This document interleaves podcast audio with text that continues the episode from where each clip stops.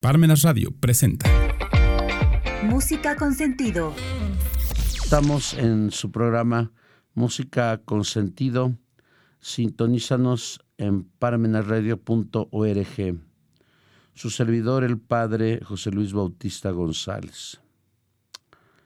Recibimos muchas llamadas de este autor que veíamos la semana pasada, Sir Edward Ergar que como decíamos, nació un 2 de junio de 1857 y murió el 23 de febrero del año 1934.